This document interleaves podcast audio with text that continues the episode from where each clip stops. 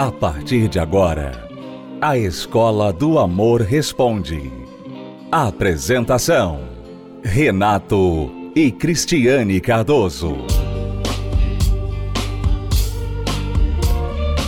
Olá, alunos, bem-vindos à Escola do Amor Responde, confrontando os mitos e a desinformação nos relacionamentos. Onde casais e solteiros aprendem um amor inteligente. Hoje nós queríamos que você prestasse atenção numa dica sobre um tipo diferente de relacionamento. Normalmente a gente fala de homem e mulher, hoje vamos dar uma dica sobre relacionamento pais e filhos. Cristiane e eu, neste último domingo, no Templo de Salomão, falamos aos pais com os filhos presentes sobre um fato que muitos pais e mães ignoram. Uhum, né? É, mas que é, faz parte de você ser pai, ser mãe. Quer dizer, é um ensinamento muito básico, mas que muita gente não tem noção. É, e cada vez mais a gente vê pais e mães perdendo a noção do seu papel com respeito aos filhos. Preste bastante atenção. A palavra de Deus diz que Deus, na sua justiça, ele faz brilhar o sol sobre justos e injustos. Ele faz chover sobre justos e injustos, na terra do justo e na terra do injusto. Ou seja, a injustiça dos injustos não muda a benevolência de Deus. Porque se você for olhar com os olhos humanos, se você for olhar a humanidade, as pessoas, com os seus olhos humanos, você com certeza você vai identificar certas pessoas que você teria vontade de dizer assim para elas: não vou dar mais sol para você. O sol não vai mais brilhar na sua cabeça. É ou não é? Acabou a chuva para você, não tem mais chuva para você. É ou não é? Tem gente que se você pudesse, se você pudesse, você diria: acabou o sol, acabou a chuva, acabou tudo, não tem mais nada para você, você não merece. É ou não é? De tão injusta, de tão mazinha que é a pessoa. Graças a Deus que nós não somos Deus. Mas Deus trata as pessoas de forma justa, independente do que elas merecem ou não. Ele faz o sol brilhar sobre justos e injustos, a chuva vir sobre justos e injustos. Isso tem uma lição muito grande para nós pais, porque muitas vezes os pais querem tratar o filho na base do troco. Ou seja, ah é? Você vai fazer assim? Então toma. E o pai vai lá e castiga o filho à altura da malcriação que o filho fez. Eu não estou dizendo que pai, mãe não deva disciplinar. Há um lugar para isso. Mas você tem que tomar cuidado para você não se tornar um péssimo exemplo para o seu filho, porque você não soube fazer nem o que era o básico da justiça dentro da sua casa, quer o seu filho mereça ou não. Esta semana saiu uma notícia de um pai lá nos Estados Unidos que foi pagar a última parcela a última mensalidade da pensão alimentícia da filha, que tinha completado 18 anos, então ele não precisava mais pagar a pensão alimentícia. Então ele foi lá pagar a última pensão para ela. Era 800 dólares. O que, que ele fez? Ele foi no banco e trocou 800 dólares de notas em moedas de um centavo ele carregou uma caçamba com 80 mil moedas de um centavo. Alugou uma caçamba, botou atrás do carro, chegou na frente da casa da ex-mulher, descarregou as moedas na frente do quintal da casa da ex-mulher. A ex-mulher saiu e perguntou: O que, que você está fazendo? Ele disse: Eu estou pagando aqui a última parcela da pensão alimentícia da sua filha. A filha não falava com o pai já há muitos anos não importava a razão por que ele estava irado, justificava essa atitude? Isso você acha que trouxe a filha dele para mais perto dele ou mais longe? Quer dizer, era obrigação dele, quer a filha merecesse, a ex-mulher tivesse espezinhado ele ou não, não interessa. Interessa é que o papel dele como pai era cumprir a parte dele. Mas ele foi lá cumprir, ele cumpriu. Cumpriu com os dentes assim, mas cumpriu. E deu o um recado para ela: é isso que você vale para mim. Ó. Graças a Deus que eu estou livre de você. Quer dizer, uma atitude de maldade, mostrando que ele é que era criança, ele é que era o infantil. A filha provavelmente foi mais adulta que ele. Então, muitos pais, eu sei que a gente tem que muitas vezes ser pai é, é você se tornar especialista em engolir sapo. É ou não é? E gostar e sorrir. Eu sei que é isso, mas também não vai adiantar você querer pegar o sapo e fazer o teu filho engolir. Não vai resolver o problema.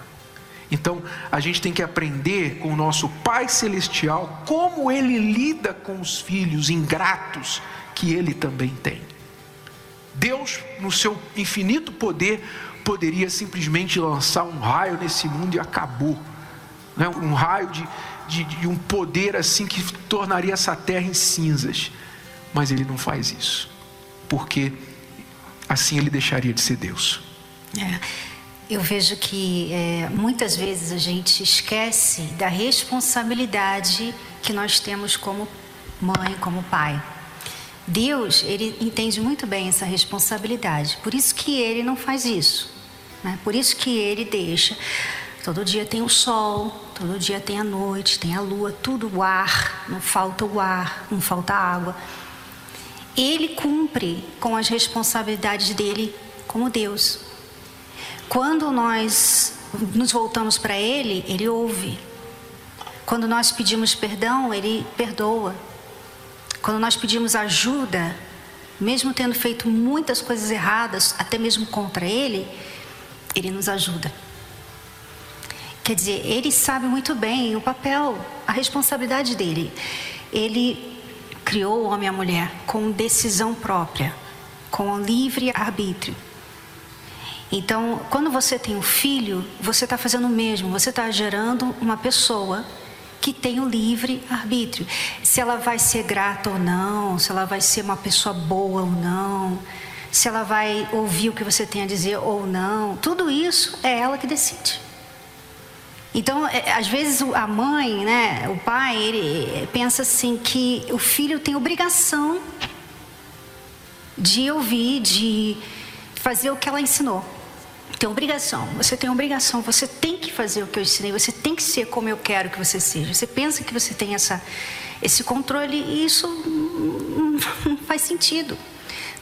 Vez que você gera um filho, e aí vai a dica para quem está querendo ter filho, né? Você que quer ter muito, ter um filho, você tem que entender isso. Você vai ter ali, você vai gerar uma criança, você vai colocar uma criança no mundo e essa criança, ela vai decidir se ela quer ouvir você ou não, se ela vai ser de Deus ou não. Ela vai decidir isso.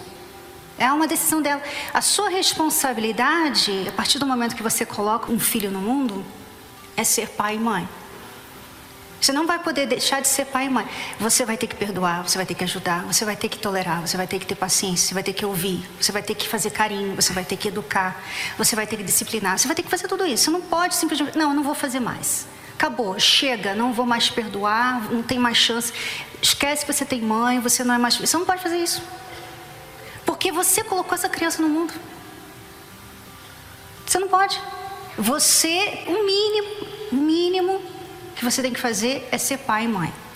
Então, se a criança for uma criança ingrata, se o filho crescer para ser uma pessoa ingrata e jogar tudo na sua cara e te condenar e tudo isso, ele toma essa decisão e você vai ter que sofrer.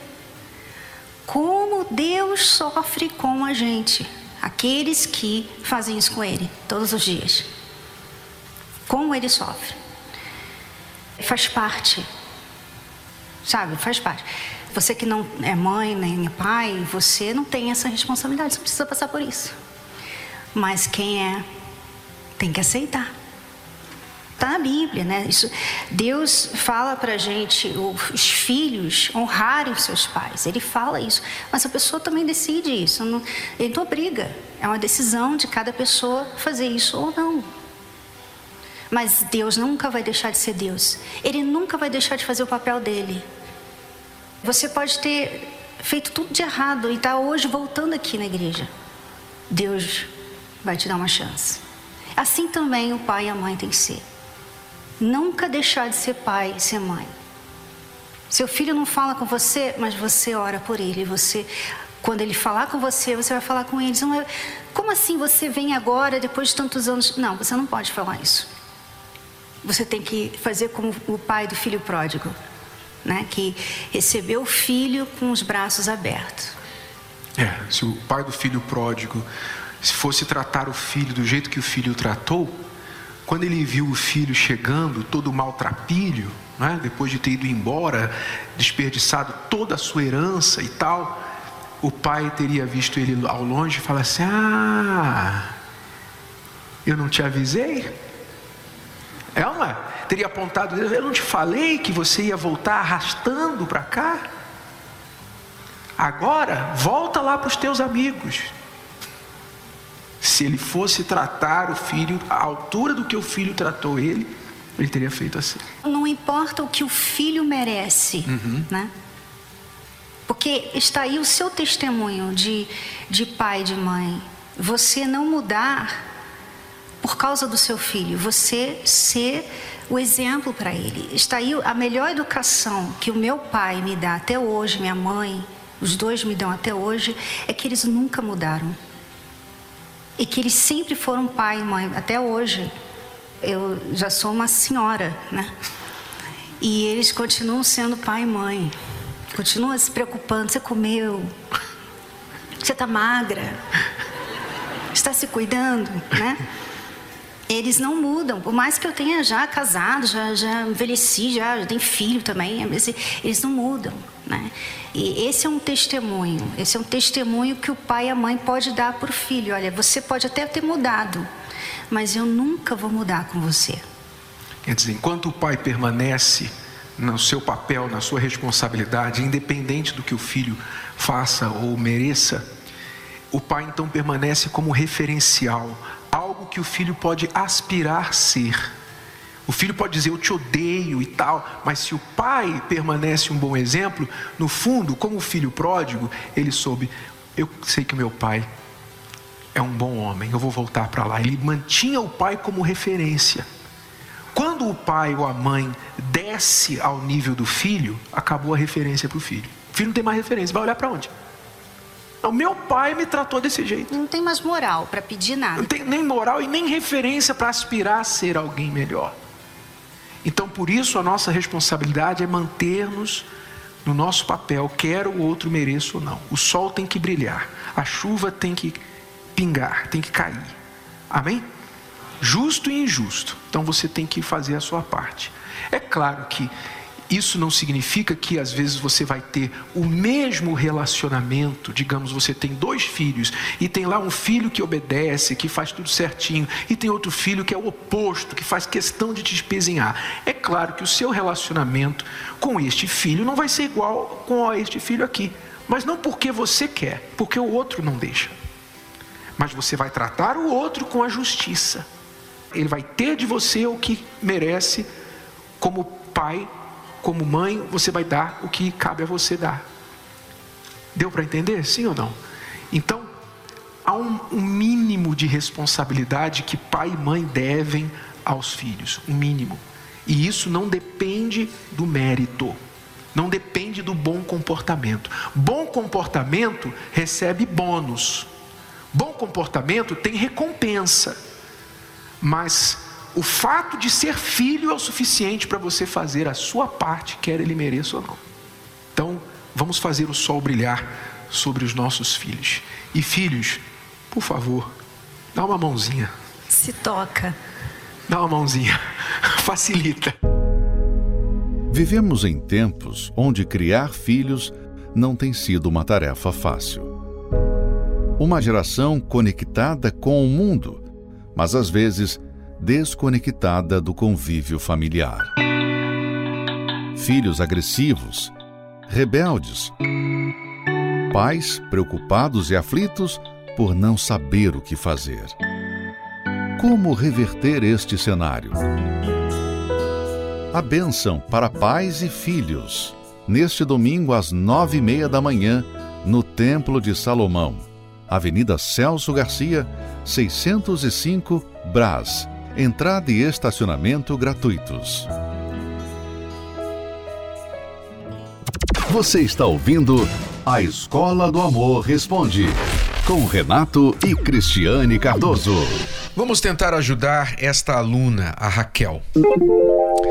Ela diz: Tenho 40 anos, sou solteira, nunca me casei, mas em compensação já fui noiva três vezes. Nunca morei junto com ninguém, por ser cristã aos 14 anos de idade. Atualmente congrego numa igreja perto de casa.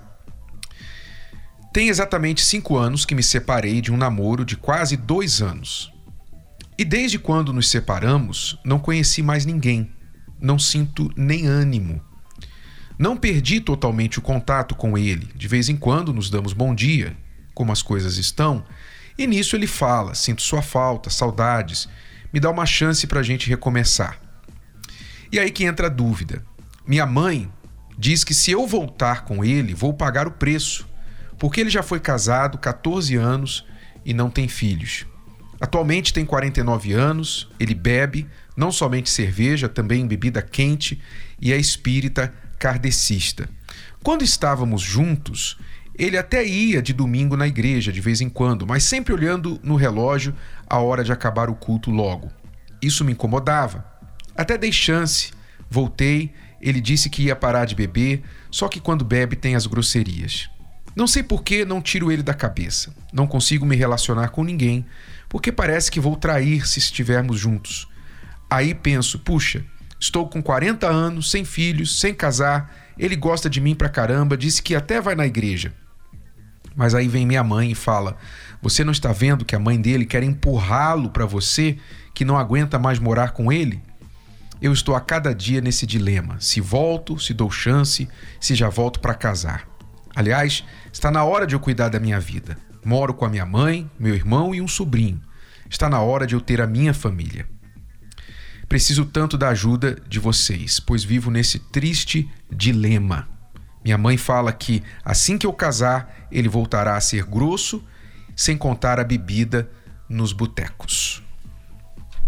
Pois é, é, a mãe dela tem toda a razão, porque a gente vê que ela, por causa da idade dela, já está começando a tirar os critérios, né? Parece que ela está baixando a guarda, né? Ela tá assim, olha, se eu voltar com ele, já volto para casar. Tipo, nem sabe se ele mudou ainda, uhum. né? E ele só fica falando, ele só fica nessa. Não, eu vou parar, eu vou parar, eu vou na igreja, eu vou. Mas você quer uma pessoa que vai na igreja para ficar olhando o relógio, né? Você quer uma pessoa que não crê não tem a mesma fé que você, te agradar, só mas só agradar. vai na igreja só para fazer presença lá? É isso que você quer? Sabe? Parece que você está diminuindo seus critérios por causa da idade. Da idade, das circunstâncias, né? Porque você mora com a sua mãe, seu sobrinho, seu irmão você pensa assim, poxa, eu já tinha que estar casada, já era para eu ter a minha vida, minha família, meus filhos. Então você coloca na balança e começa a pensar, tá vendo? Olha, pelo menos ele gosta de mim. Pelo menos ele gosta de mim. Quer dizer, ele pode até te dar uma família. Ele pode até te dar um casamento, ele pode te tirar da casa da sua mãe e você ter um filho, mas como vai ser esse casamento? o aluna. Como é que vai ser esse casamento? Você pode ter um filho, você pode estar morando numa outra casa, você pode ter um homem que se diz seu marido, você pode ter tudo isso. Mas como vai ser isso? E não necessariamente ter uma família. Ele pode Exatamente. dar um filho para ela, uma casa para ela, um anel para ela, mas não necessariamente uma família. É, a família no sentido assim, aparência, né? De, uhum. de todo mundo ver que ela casou, que ela tem um marido.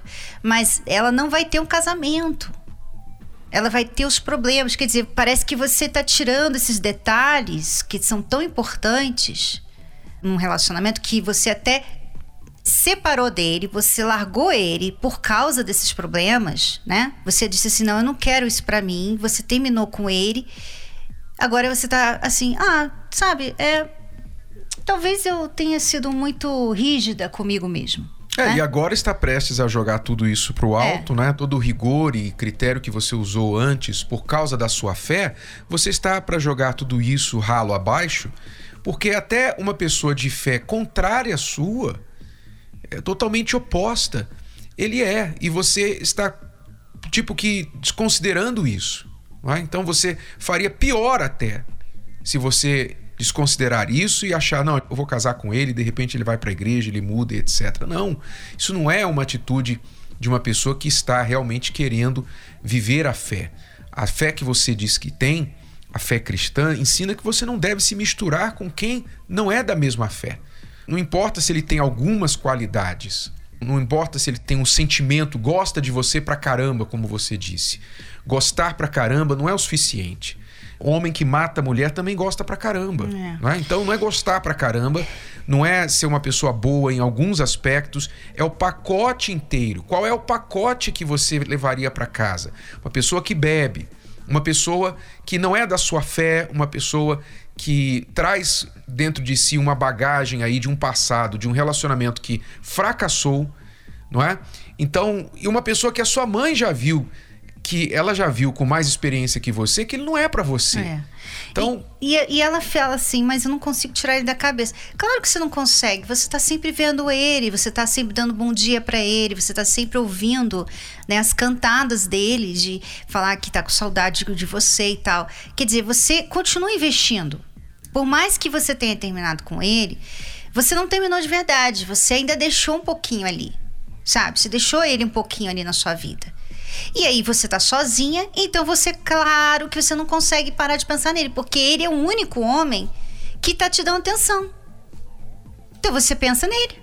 Porque é a mulher carente, um homem dá atenção, é a fome com vontade de comer. É, lendo a sua mensagem também, Raquel, me fez lembrar daquela mulher que Jesus encontrou no poço lá em Samaria. Aquela mulher que ele disse para ela: traz o seu marido aqui. E ela disse: Eu não tenho marido. E Jesus disse: Olha, você falou bem, porque você já teve cinco maridos e o homem que você está hoje não é seu marido. Você não chegou ainda né, a esse ponto, mas você disse: já foi noiva três vezes, nunca se casou. E aí está com um homem que não tem nenhum tipo de perspectiva de te fazer uma esposa realmente realizada e feliz. Então, isso também pode ser, Raquel, um grande problema espiritual. Um problema espiritual. Eu não sei sobre a sua mãe, né? Você diz que mora com a sua mãe, um irmão e um sobrinho. Quer dizer, sua mãe também não é casada. Não sei se seu pai separou, se faleceu, não sei. Mas é possível que você venha de uma linhagem aí, de uma herança espiritual de fracasso no amor. E você tem que considerar isso. Até porque este homem, que também tem envolvimento com os espíritos, aparentemente não deixa você andar para frente não deixa você avançar, quer dizer, já tem outra questão aí. Então, o que eu vejo é que você precisa enfrentar esta questão de forma espiritual, com a fé. É com a fé. Para você resolver isso, é só a fé. E, coincidentemente ou não, nesta quinta-feira, nós vamos fazer exatamente aquilo que Jesus fez pela mulher samaritana lá no poço. Nós estaremos dando de beber da água do poço aqui do Templo de Salomão, o poço conhecido como Poço de Jacó, que é um poço natural que existe aqui no Templo de Salomão. Por que este poço? Porque na Bíblia o poço estava sempre relacionado à vida amorosa das pessoas. Jacó encontrou Raquel no poço, sua mãe Rebeca também foi escolhida no poço para o seu pai Isaac, a mulher samaritana que Jesus perguntou sobre a sua vida amorosa. Então o poço sempre teve essa associação à vida amorosa. E Jesus disse para ela: Se você beber da água que eu lhe der, você nunca mais terá sede. E eu vejo que você é uma mulher sedenta de amor, de felicidade. Se você quiser acabar com esta sede na sua vida, então nesta quinta-feira você vai estar com a gente para beber desta água do poço. A oração, principalmente, a palavra que você vai ouvir, e eu tenho certeza que isso vai ser resolvido na sua vida. Eu convido você, Raquel, você está em São Paulo, para estar com a gente nesta quinta-feira, 8 horas da noite. E você vindo aqui às palestras, nós podemos até marcar um atendimento pessoal com você, tá bom? Nesta quinta, 8 horas da noite, no Templo de Salomão, Celso Garcia 605 no Braz, convidamos não somente esta aluna, como todos os alunos que estão como ela. É tudo por hoje, alunos. Voltamos amanhã neste horário, nesta emissora, com mais Escola do Amor Responde para você. Até lá. Até lá. Tchau. Você pode ouvir novamente e baixar esse episódio da Escola do Amor Responde no app Podcasts da Apple Store e também pelo Spotify e Deezer.